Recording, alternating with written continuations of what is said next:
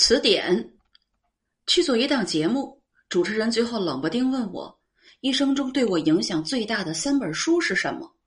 第一本，我毫不犹豫的选择了词典。小学四年级赶上了十年浩劫，从那时候起，我基本上是辍学，直至今天再也没有机会上学。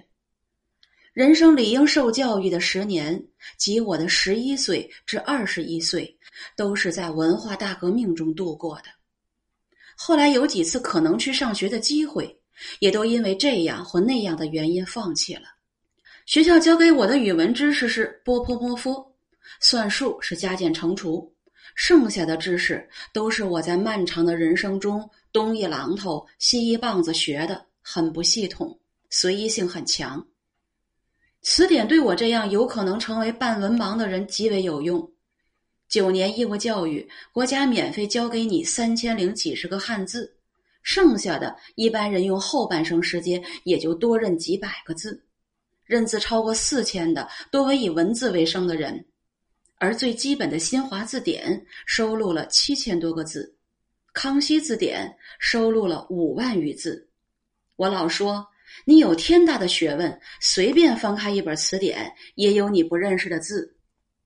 我案头就有一本翻烂了的现代汉语词典，是试用本，一九七三年出版，四块五一本。当时我如获至宝，至今伴我于三十年。词书是我的最爱，一生都是我的老师，随手翻翻就有收获。许多念了半辈子的字，偶然看到读书不准，想想曾经在某个场合高声大气的说过，还暗暗脸红。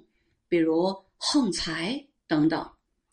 汉语是由字组成的，英语是由词组成。英语字母就只有二十六个，汉语小学毕业也得掌握三千个单字，可见难度，又可见中国文字之复杂，表达之灵异。学习汉语对中国人来说是终生的事。